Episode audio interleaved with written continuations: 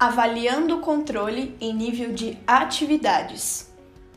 A avaliação dos controles em nível de atividade envolve a verificação do desempenho dos controles especificamente desenhados para as atividades-chave do objeto e fecha o ciclo de estudos direcionados a entender quais são os riscos residuais do objeto, aqueles que não foram devidamente tratados e que deverão ser objeto de procedimentos de evidenciação. Isso faz parte do processo necessário para o fornecimento do nível de asseguração esperado pelos usuários de nossos produtos de auditoria. Você deve se lembrar do conceito de asseguração que abordamos no curso Começando uma Auditoria, que é a segurança que vamos oferecer aos usuários do trabalho em relação às conclusões sobre o cumprimento ou não da situação do objeto com os critérios de avaliação escolhidos. Algumas perguntas sobre o tema são bastante comuns. Como fornecer um nível de asseguração razoável, aquele mais alto? Como vou me comprometer com uma conclusão a respeito de todos os fatores relevantes relacionados ao objeto? A resposta para estas perguntas é: você deve conhecer o objeto auditado profundamente e ser capaz de planejar o trabalho para isso. Vocês começaram a fazer isso aprofundando-se no conhecimento do objeto, mapearam e conheceram os processos de trabalho mais importantes do objeto, valoraram os riscos ligados às atividades-chave e irão fechar este ciclo conhecendo o desempenho dos controles aplicados pelos responsáveis nestas atividades. Percorrer este caminho os deixará capazes de projetar as técnicas necessárias para evidenciar todos os achados materialmente relevantes do objeto e, ao final do trabalho, contribuir decisivamente com os responsáveis e demais usuários de seu trabalho. Vamos relembrar um pouquinho o caminho que percorremos até aqui? Depois de obterem um entendimento adequado do objeto, sua equipe mapeou os processos do objeto e separou as atividades de execução, que são aquelas que agregam valor rumo aos objetivos do objeto, daquelas de controle, que asseguram que os objetivos sejam cumpridos no tempo, no preço, no prazo e com conformidade. Depois, baseados no histórico das atividades-chave do objeto, no desenho dos processos de trabalho, na aplicação de técnicas de diagnóstico e no histórico dos responsáveis envolvidos, a equipe catalogou e valorou os principais riscos inerentes ao objeto auditado. A equipe também estudou as respostas dadas pelos responsáveis aos riscos percebidos pela administração e seu apetite ao risco, bem como os controles em nível de entidade, aqueles aplicados em toda a organização para verificar sua influência na mitigação dos riscos que atingem as atividades-chave do objeto.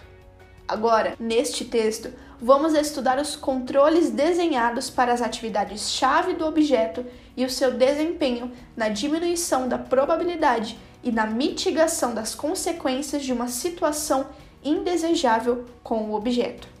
Para sistematizar as informações que você colecionou até aqui, aconselhamos que complete as primeiras colunas da matriz de riscos e controles.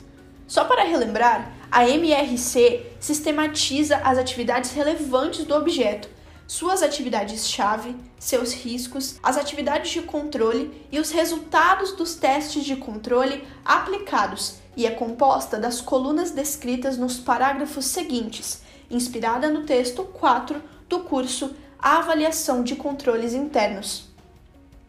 Área ou agente área ou agente responsável pela atividade de execução, aquela que agrega valor para o cumprimento dos objetivos do objeto, indicada na coluna seguinte.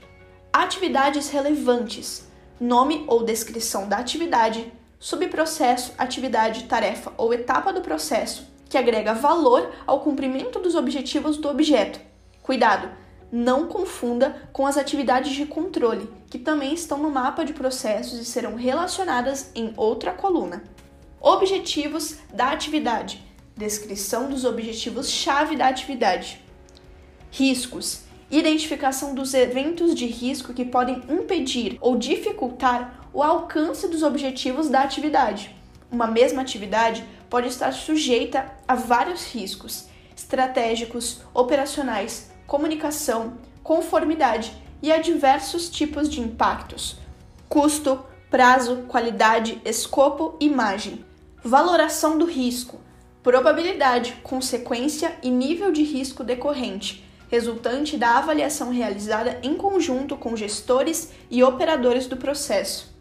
Descrição das atividades de controle, descrição das atividades de controle existentes para prevenir ou detectar a materialização dos eventos de risco identificados.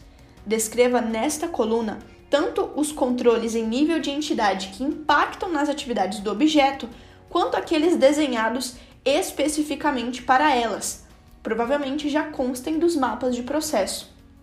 Responsável pelas atividades de controle áreas ou agentes responsáveis pela execução das atividades de controle. Testes de controle coluna destinada à decisão da equipe quanto à avaliação do desempenho dos controles aplicados pelos responsáveis na diminuição da probabilidade de eventos indesejáveis e mitigação de seus efeitos, caso ocorram. Bem, a essa altura do trabalho você já está com a sua MRC quase completa. Tendo escolhido quais atividades terão seus controles testados e avaliado o desempenho dos controles em nível de entidade sobre as atividades do objeto, os instrumentos de avaliação a serem utilizados e as técnicas aplicadas para a avaliação de controle em nível de atividade são basicamente os mesmos e você pode utilizar entrevistas, questionários, análises documentais, entre outros. A exemplo do que mostramos no texto anterior, você poderá fazer testes de desenho e ou de efetividade nos controles aplicados. Se o controle não estiver bem desenhado e concebido adequadamente para diminuir a probabilidade de eventos indesejados na atividade ou mitigar seus impactos, caso venha a ocorrer, já pode ser considerado inefetivo e não é necessário testar se estão realmente sendo aplicados e se estão surtindo resultados. Mas, se o controle estiver bem desenhado, Resta saber se o seu desempenho tem sido historicamente adequado para considerá-lo efetivo. Para a avaliação do desenho do controle, a medida mais rápida é o exame da documentação que o institui e que orienta a sua aplicação pelos responsáveis. Porém, como já dissemos anteriormente, nem sempre o controle é documentado em manuais operativos ou normativos internos da organização auditada, o que nos leva a avaliar o desenho com base na descrição dos responsáveis por sua aplicação, o que pode ser feito por entrevistas, por questionários ou por meio da observação direta de sua execução. Vamos recorrer ao nosso exemplo da auditoria de terceirização de mão de obra de limpeza em hospitais da rede pública do Estado para entender melhor este processo? Suponha que, em nosso exemplo, em entrevista com os responsáveis da Secretaria de Saúde, a equipe, durante o mapeamento dos processos, tenha obtido a informação de que a quantificação de mão de obra de limpeza para subsidiar o termo de referência que dará origem ao processo licitatório seja feita seguindo a IN 5 2017. Além disso, os responsáveis tenham fornecido tabelas de referências que orientam essa quantificação baseada no tamanho dos ambientes a serem limpos e no tipo de procedimento médico a ser realizado no local para os operadores nos hospitais que receberão os terceirizados contratados. Ainda segundo o pessoal responsável pela contratação, o setor de logística consolida toda a demanda, verificando se não há nenhuma distorção que chame a atenção nos quantitativos informados, antes de repassá-los para a conferência do setor de RH. O setor de RH, então, seria responsável por conferir a coerência das quantidades constantes no documento repassado pelo setor de logística e elaborar um despacho informando o resultado desta conferência para o gabinete do secretário. Já o secretário, responsável por aprovar esta demanda e autorizar o seguimento do processo, toma sua decisão após conferência da completude da documentação que acompanha o processo. Veja que, para a atividade-chave de execução, elaborar a demanda, existem várias atividades de controle: consolidar a demanda, conferir a demanda consolidada, conferir a completude da documentação e aprovar a demanda. A equipe, neste momento do trabalho, já analisou a atuação da assessoria de controle interno da secretaria e verificou que, apesar do setor ter como responsabilidade revisar suas principais operações e os controles instituídos, está impossibilitada de cumprir o seu plano anual de auditoria por contar com apenas um assessor e mais um colaborador auxiliar. Dessa forma, a assessoria de controle interno se limita a responder questionamentos dos órgãos de controle e a emitir orientações à alta gestão da secretaria quando provocada. Fora isso, a secretaria não possuiria um sistema formal de gestão de riscos instituído e a equipe não julgou que a simples quantificação do serviço fosse influenciada ou apresentasse grandes riscos em relação à ética e à probidade. A ouvidoria da Secretaria de Saúde está ativa e consta de vários registros relatando uma situação de higiene deficiente em vários hospitais da rede, porém não possui registro de nenhuma resposta que tenha sido adotada a estas ocorrências. A equipe pode julgar que, apesar de os controles em nível de entidade não estarem mitigando os riscos ligados à atividade, os controles em nível de atividade parecem coerentes, pelo menos da forma que foram descritos para a equipe. Mas será que eles realmente são aplicados de forma uniforme por seus operadores e apresentam bom desempenho para diminuir a chance de super ou subdimensionamento dos quantitativos de mão de obra a serem licitados pela Secretaria de Saúde para os hospitais? Suponha que a equipe tenha aplicado questionários com os responsáveis por quantificarem a mão de obra necessária nos hospitais e tenha obtido como resultado que poucos deles conhecem a IN 5 2017 e que todos consideram que as tabelas referenciais repassadas pela secretaria não são suficientes para a orientação da quantificação, pois estariam desatualizadas. Todos os respondentes teriam apontado que a quantificação é baseada unicamente em sua experiência.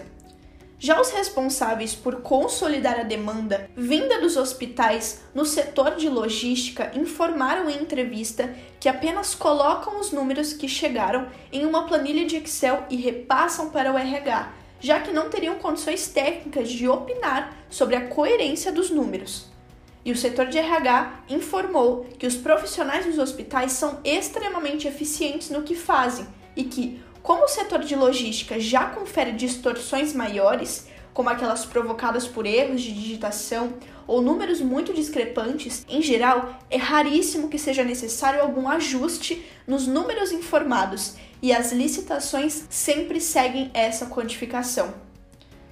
Contudo, resultado de entrevistas com os diretores dos maiores hospitais da rede revela que todos reclamam da falta de profissionais de limpeza. Além disso, as reclamações na ouvidoria sobre higiene nos hospitais e entrevistas exploratórias com os colaboradores de limpeza parecem confirmar esta informação. De posse de todas estas informações, a equipe pode chegar à conclusão de que os controles aplicados são ineficientes ou inexistentes, pouco contribuindo para mitigar os riscos desta atividade-chave. Vamos ver como fica essa informação na matriz de riscos e controles? Conforme pode ser visualizado na MRC exemplo, o conjunto de controles aplicado à atividade-chave utilizada em nosso exemplo pode ser considerado ineficiente para evitar o dimensionamento inadequado dos quantitativos de mão de obra a ser licitada. Este tipo de análise exige bastante julgamento profissional e análises qualitativas para o exame dos controles instituídos, mas há casos também de análises baseadas em critérios quantitativos um pouco mais objetivos. Imagine uma auditoria onde você esteja testando os controles aplicados pelos responsáveis para que o cadastro de beneficiários de determinada política pública esteja dentro dos parâmetros definidos em lei e que os testes de desenho dos controles instituídos indicassem sua coerência com o risco de ocorrência de beneficiários fora do perfil no cadastro. Neste caso, a equipe pode se utilizar de procedimentos de cruzamento de dados, checando toda a população a partir de parâmetros existentes nas bases de dados no TCU e fornecidos pelos responsáveis. Além disso, após uma análise de viabilidade de custos, a equipe pode se decidir por utilizar critérios amostrais para eleger uma série de operações a serem examinadas para verificar se a ocorrência de beneficiários irregulares está dentro do apetite ao risco assumido pelo gestor. Suponha que os responsáveis tenham definido que a existência de até 1% dos beneficiários com irregularidades no cadastro seja uma medida aceitável, dada a amplitude da política pública e que valores como 3% fossem inaceitáveis, dados os valores envolvidos. Você pode elaborar uma tabela, classificando os controles conforme a amostra examinada, classificando os controles como eficientes quando as operações indicarem um número de irregularidades inferior a 1% e ineficientes quando os valores chegarem a mais de 3% considerando ainda medianamente eficientes aqueles que o resultado estiver entre estes valores. São diversas as formas de se executar os testes de controle e diversas as formas de se chegar a conclusões úteis a partir deles. O que importa é que a equipe entenda bem o raciocínio por trás das decisões a serem tomadas com esta avaliação. A equipe pode ainda utilizar escalas para atribuir valor à eficiência de controle, que, como dissemos anteriormente, apesar do grau de subjetividade ao atribuir valores, é bastante útil por permitir comparabilidade. Uma sugestão de escala que sua equipe pode ter como base para utilização em suas auditorias está descrita nos parágrafos seguintes. Inexistente. Não existe medida de mitigação dos riscos ou o controle instituído foi mal projetado ou mal implementado, não afetando os riscos inerentes da atividade-chave analisada. Valor do controle de risco 1,0. Fraco. O controle analisado apresenta pouca influência sobre o risco inerente da atividade-chave, tendo apresentado deficiências de desempenho em diminuir a probabilidade do risco ou a severidade das consequências, pouco contribuindo para diminuir ocorrências indesejadas. Valor do risco de controle 0,8. Mediano. O controle analisado contribui para mitigar o risco inerente da atividade-chave, porém não contempla todos os aspectos relevantes ou apresenta consideráveis ineficiências em sua aplicação. Valor do risco de controle 0,6. Satisfatório. O controle analisado está adequadamente implementado e mitiga o risco inerente da atividade analisada porém possui espaços para melhorias em seu desenho ou aplicação. Valor do risco de controle 0,4. Forte. O controle analisado está implementado e mitiga o risco em todos os seus aspectos relevantes, sendo suportado por ferramentas adequadas, podendo ser considerado um exemplo de melhores práticas. Valor do risco de controle 0,2. Você e sua equipe podem utilizar diferentes nomes ou valores para esta escala. Porém, o mais importante é o racional por trás desta escala. Note que quanto mais forte o controle, menor é o valor atribuído ao risco de controle, uma vez que ele traduz o risco de um evento indesejado acontecer na atividade, mesmo depois de aplicados os controles por parte dos responsáveis. A vantagem de se usar valores numéricos para atribuição do risco de controle é permitir à equipe uma referência para a decisão sobre quais riscos devem prosseguir no planejamento, tendo instrumentos de coleta de informações e análise projetados e quais devem ficar pelo caminho, pois o gestor já toma as medidas necessárias. Um multiplicador fracionário com valor máximo de 1 para o risco de controle ilustra um modelo em que a inexistência dos controles mantém o risco inerente, aquele próprio da atividade, inalterado, enquanto que um controle forte reduz o risco inerente para 20% ou menos. Que tal aplicarmos esta escala em nosso exemplo para entender um pouco melhor? Utilizando a MRC que apresentamos anteriormente, temos que o valor do risco inerente para a atividade-chave, elaborar a demanda de contratação de mão de obra de limpeza, foi atribuído pela equipe em 60 risco alto e que os controles aplicados foram considerados ineficientes pela equipe. Analisando a escala apresentada, a equipe pode chegar à conclusão de que os controles aplicados são fracos e que o risco é pouco alterado pelos controles instituídos. Graficamente, poderíamos representar a avaliação como na figura a seguir, colocando o evento indesejado, sub ou supradimensionamento de necessidade de mão de obra em seu quadrante. Note algumas características do modelo representado na figura. A zona verde representa a localização dos riscos em que controles aplicados pelos responsáveis levam os riscos para dentro do apetite a risco normatizado, ou informado pela gestão, e que a equipe já pode se pronunciar pela regularidade com os critérios. Já as zonas à direita da zona verde ilustram os riscos que devem ter procedimentos projetados para verificar se se caracterizaram como achados depois de evidenciados. Veja que os riscos inerentes catalogados pela equipe, porém valorados como baixos ou muito baixos, não prosseguiram na análise e não integram o modelo. Isso tem a ver com o conceito de asseguração, já que a equipe deve se pronunciar apenas a respeito do que é materialmente relevante. Se os riscos são baixos ou muito baixos, então não é muito provável que aconteçam, e ou se acontecerem, nada de importante é afetado nos objetivos do objeto, e não precisamos nos pronunciar sobre isso em nosso relatório final, apenas documentar a avaliação feita na fase de planejamento do trabalho. Outro ponto é que você pode ter vários riscos dentro de um mesmo quadrante e representá-los não pela sintaxe completa do risco, mas com uma frase que resuma a situação a ser evitada, aquela que pode impactar significativamente o atingimento dos objetivos do objeto auditado, caso ocorra. Você pode ter vários riscos enquadrados em um mesmo quadrante, e para isso você pode utilizar os multiplicadores para agregar valor e permitir a comparabilidade entre eles. Você pode multiplicar o risco inerente pelo risco de controle para fazer isso e ter uma ideia de quais os riscos mais importantes dentre os materialmente relevantes que sua equipe catalogou. Em nosso exemplo, para risco mencionado, o valor de risco residual seria o resultante da multiplicação do valor 60, valor do risco inerente, pelo valor 0,8, valor do risco de controle, chegando a 48 para o risco residual.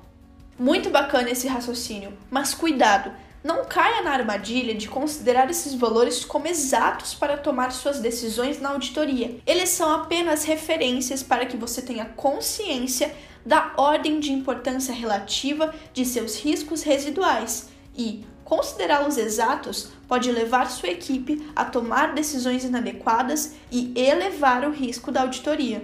Vamos olhar sob outra perspectiva, utilizando outro exemplo.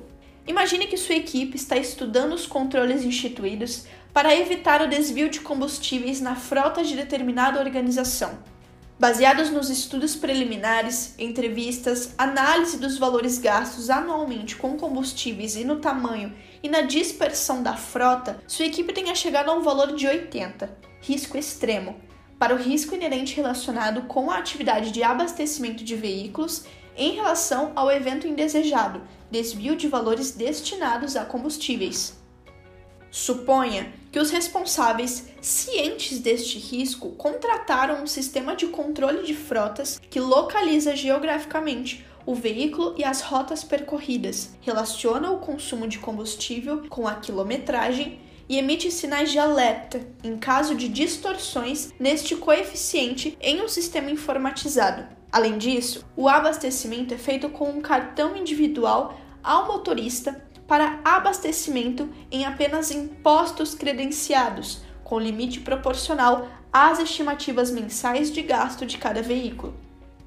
A equipe, ao analisar o desenho e as ferramentas de controle, além do histórico de desempenho do controle instituído, pode chegar à conclusão que os controles são fortes, diminuindo decisivamente a probabilidade que o desvio de combustíveis ocorra. Após a aplicação dos controles, o risco inerente classificado como extremo, irá se transformar em um risco residual dentro da zona verde do modelo proposto anteriormente, com um valor atribuído de 16, 80 de risco inerente, vezes 0,2 de risco de controle, e, portanto, dentro do apetite a risco assumido pela organização. É muito importante que as análises empreendidas nesta fase sejam bem documentadas no processo de auditoria, pois elas irão garantir o seu nível de asseguração dentro do que foi definido nos termos da auditoria, assunto que você viu no curso Começando uma Auditoria nesta série.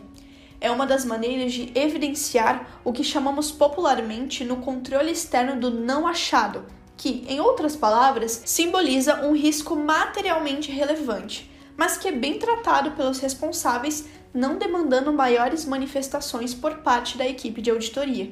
Mais uma vez, chamamos a atenção de que o racional aplicado aqui é apenas um modelo para ordenar, justificar e documentar as decisões tomadas dentro do processo de auditoria.